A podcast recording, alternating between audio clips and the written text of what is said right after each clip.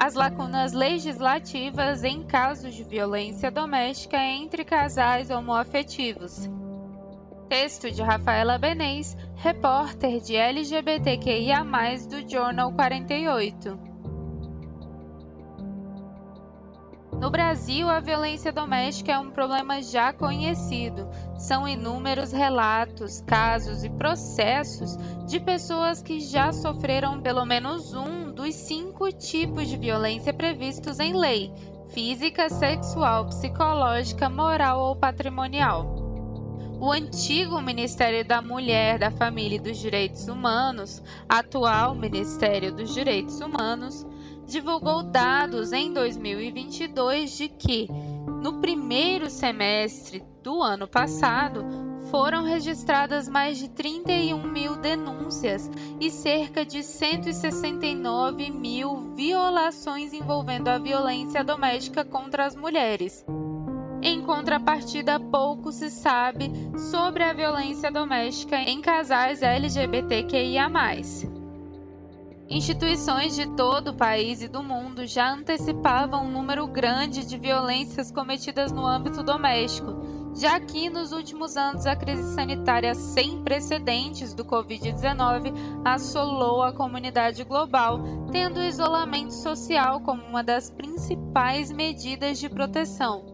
O isolamento se mostrou uma faca de dois gumes para muitas mulheres que já viviam em risco de vitimização e ainda mais para lésbicas, gays, bissexuais, transexuais, travestis e intersexuais, já que estar em casa se tornou um prato cheio para as violências causadas pela intolerância da própria família.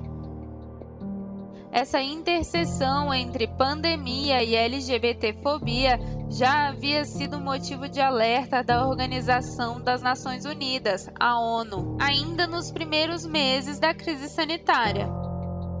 Em abril de 2020, foi divulgado um comunicado antecipando sobre como a emergência sanitária aumentaria as violências sofridas por pessoas da comunidade.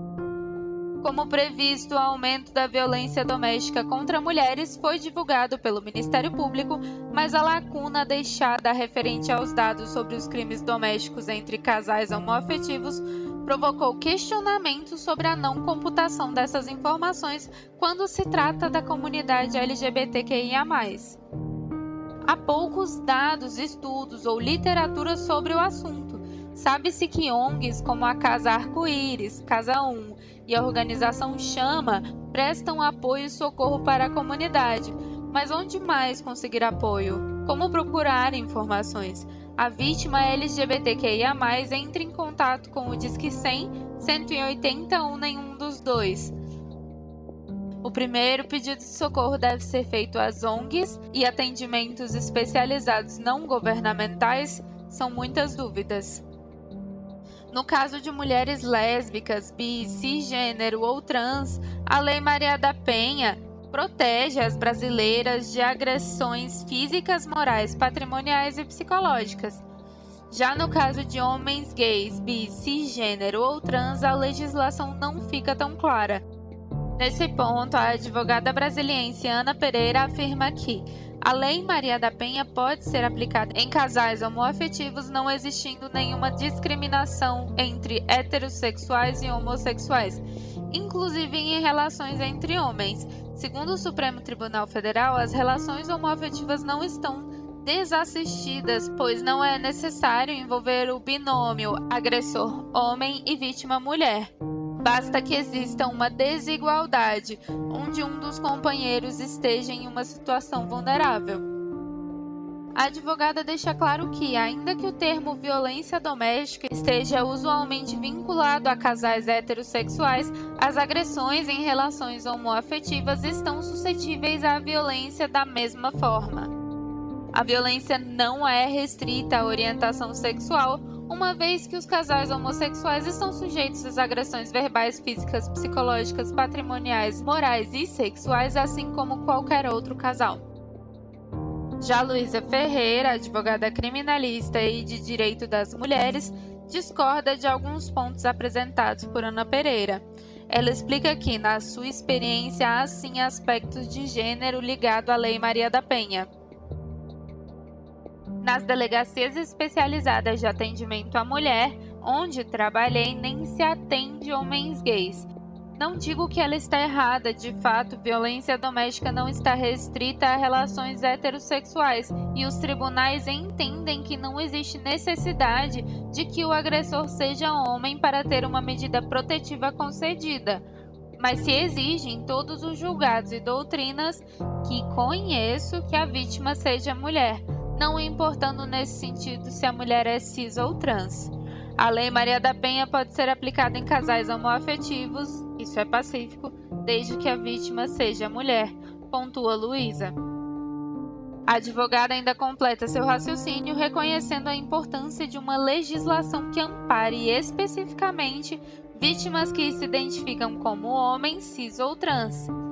E também não digo que a gente, como sociedade, não devia pensar em uma proteção legislativa específica para homens gays em situação de violência doméstica. Precisa e com urgência, porque o problema existe, mas a Lei Maria da Penha não é a resposta, no meu entendimento. Os tipos de violência segundo a lei. A lei brasileira classifica a violência em cinco tipos de agressão.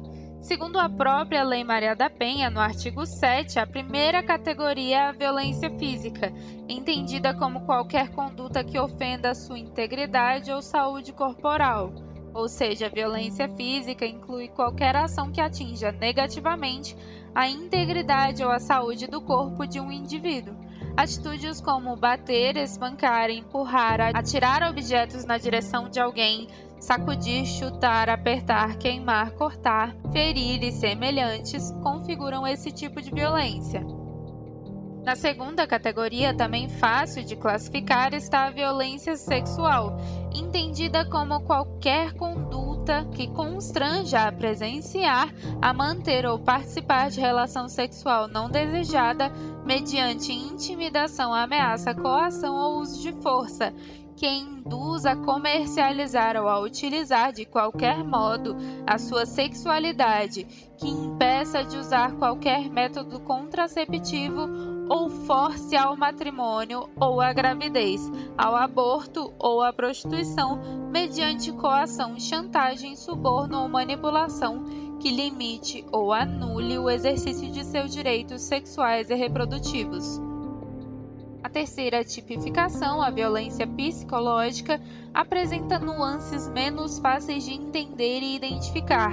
Ela é descrita como qualquer conduta que lhe cause dano emocional, diminuição de autoestima ou que prejudique e perturbe o pleno desenvolvimento ou que o vise degradar ou controlar suas ações, comportamentos, crenças e decisões, mediante ameaça, constrangimento, humilhação, manipulação, isolamento, vigilância constante, perseguição insistente, insulto, chantagem, violação da sua intimidade, ridicularização, exploração e limitação do direito de ir e vir ou qualquer outro meio que lhe cause prejuízo à saúde psicológica e à autodeterminação. Outra categoria sujeita à interpretação de nuances é a violência moral, entendida como qualquer conduta que configure calúnia, difamação ou injúria. Esse tipo de agressão pode ser caracterizada por boatos inventados pelo agressor para afastar amigos da vítima, por exemplo, ou até situações mais graves, como mentir para que o indivíduo perca o emprego. Há também a violência patrimonial, caracterizada por qualquer conduta que configure retenção, subtração, destruição parcial ou total de seus objetos, instrumentos de trabalho, documentos pessoais, bens, valores e direitos ou recursos econômicos, incluindo destinados a satisfazer suas necessidades. Falta de informação para as vítimas de violência doméstica. Além dos diversos problemas e situações de violência vividos por pessoas LGBTQIA, existe pouco material voltado para a informação da população e fomento de políticas públicas. A advogada Luísa Ferreira informa que as instituições estatais que lidam melhor com isso são os CAPs e CREAS. Em alguns estados, como o DF, há inclusive CREAS especializados na vivência da comunidade LGBTQIA. A profissional afirma também que, por via de regra, assistentes sociais estão melhor informados do que policiais, defensores e promotores, mas essas também são instituições que oferecem auxílio e informação, particularmente quando possuem departamentos especializados. Não é de hoje que pessoas com melhores condições financeiras acabam com mais estudo, oportunidade e uma defesa especializada. Essa situação é ainda mais evidente quando alguém é vítima de crime desse porte e deve procurar a justiça. A doutora Ferreira reforça o que já sabemos, mas também dá dicas de onde pessoas da comunidade podem encontrar algumas informações. Para quem tem condições de contratar um advogado especializado, essa costuma ser uma opção inteligente.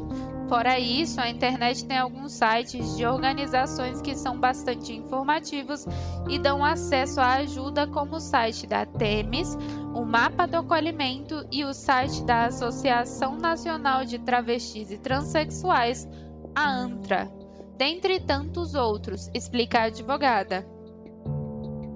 No entanto, mesmo com o poder da internet e a incrível capacidade de disseminação de informação, devemos lembrar que, segundo o Instituto Brasileiro de Geografia e Estatística, o IBGE, 7,28 milhões de núcleos familiares ainda permaneciam sem conexão em 2021.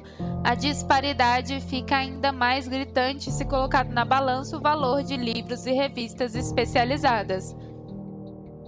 Luísa Ferreira chama atenção também para a dificuldade de se encontrar juristas que se especializem nesse tipo de defesa. O estudo sobre a violência doméstica e as questões legais que dela advém já é, por si só, um estudo de nicho, e verdade seja dita, não são muitos juristas que se ocupam especificamente disso. A situação fica ainda mais complicada quando falamos de violência doméstica na comunidade LGBTQIA. A complexidade dos casos tende a dobrar em razão dos tipos de atenção que é preciso dar. Isso porque é mais difícil fazer a própria comunidade, que dirá um juiz, entender que não é porque uma mulher se relaciona com outras mulheres que ela não está passível de violência de gênero, e o mesmo vale para homens. Afinal, o machismo, que dá origem à violência doméstica, é uma questão estrutural e não individual. O que fazer e a quem recorrer em casos de violência doméstica? Apesar de não existir uma receita exata do que fazer em situações de violência doméstica, ambas as advogadas Luísa Ferreira e Ana Pereira chamam a atenção para o quão cruciais certos cuidados são, tanto na hora de denunciar o crime sofrido, quanto no que diz respeito a manter-se em segurança. A doutora Ferreira lembra que é um bom começo sempre procurar ajuda em um lugar provável de acolhimento, que pode ser tanto a casa de um amigo ou familiar, quanto uma instituição estatal ou escritório de um profissional de direito que tenha experiência ou especialização no assunto.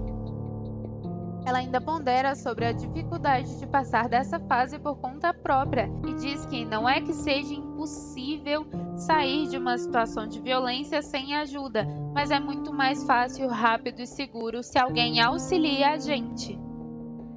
É importante, na hora de sair de uma situação de violência, buscar um local de acolhimento que a gente saiba que encontrará empatia e paciência acima de qualquer outra coisa. Em seguida, traçar um plano de segurança para que a pessoa sobrevivente possa se proteger de agressões físicas ou psicológicas futuras. O momento de maior risco para a vítima é logo após a separação, porque a pessoa abusadora sente que está perdendo o controle e muito frequentemente escala a violência neste momento. Ainda falando sobre o processo de proteção contra possíveis retaliações, Luiz afirma que existe a necessidade de traçar um plano de segurança, entendendo qual o grau do risco ao qual a pessoa sobrevivente está submetida, Homens vítimas de violência doméstica devem dar preferência a um profissional especializado ou a organizações especializadas, tendo em vista que os casos de violência contra eles não serão atendidos por delegacias da mulher nem cobertos pela Lei Maria da Penha, de forma que o caminho para a segurança vai ser provavelmente menos estatal e ou institucionalizado, conclui. A doutora Ana Pereira destaca que outro passo essencial para cessar a situação de violência seria se dirigir a uma delegacia de polícia, podendo ser a Delegacia Especial de Atendimento à Mulher, onde a ideia central é amparar todas as mulheres que sofrem violência doméstica intrafamiliar, mas as delegacias comuns também devem amparar vítimas independente do gênero. A advogada admite, no entanto, que para homens gays o passo de denúncia pode ser confuso, porque, segundo o Superior Tribunal de Justiça, o STJ, a Lei Maria da Penha segue certa restrição de gênero. Tecnicamente, a Delegacia da Mulher não pode recusar demanda em razão de gênero, uma vez que existem decisões em tribunais estaduais, como em Minas Gerais e Rio de Janeiro, onde foram aplicadas medidas enunciadas na Lei Maria da Penha em casais de homens gays. Mas existe controvérsia, pois o Superior Tribunal de Justiça admite a aplicação da Lei Maria da Penha em relações homoafetivas entre mulheres e não entre homens. Segundo o entendimento da Corte Superior de Justiça, tal lei deve ser aplicada quando envolver violência contra a mulher, estendendo essa aplicação às mulheres trans. Logo, a aplicação da supracitada norma seria afastada em relação aos homens, pondera Ana. Seguindo essa divisão por questões de gênero, existem dois canais de denúncia úteis para a população. O primeiro é o tão conhecido 180. Esse canal antes gerido pelo Ministério da Mulher, da Família e dos Direitos Humanos e agora gerido pelo Ministério dos Direitos Humanos, é exclusivo para mulheres, podendo ser acionado por ligação pelo e-mail ligue 180 www.gov.br barra mdh barra pt br pelo aplicativo Proteja Brasil ou na ouvidoria online. O segundo canal de denúncia, menos difundido do que o anterior e mais abrangente, é o Disque Direitos Humanos, ou apenas Disque 100. Denúncias podem ser feitas por ligação pelo site da Ouvidoria Nacional de Direitos Humanos e pelo aplicativo Direitos Humanos Brasil. Ainda há o Telegram. Basta buscar Direitos Humanos Brasil sem espaço e o WhatsApp 6199 656 5008.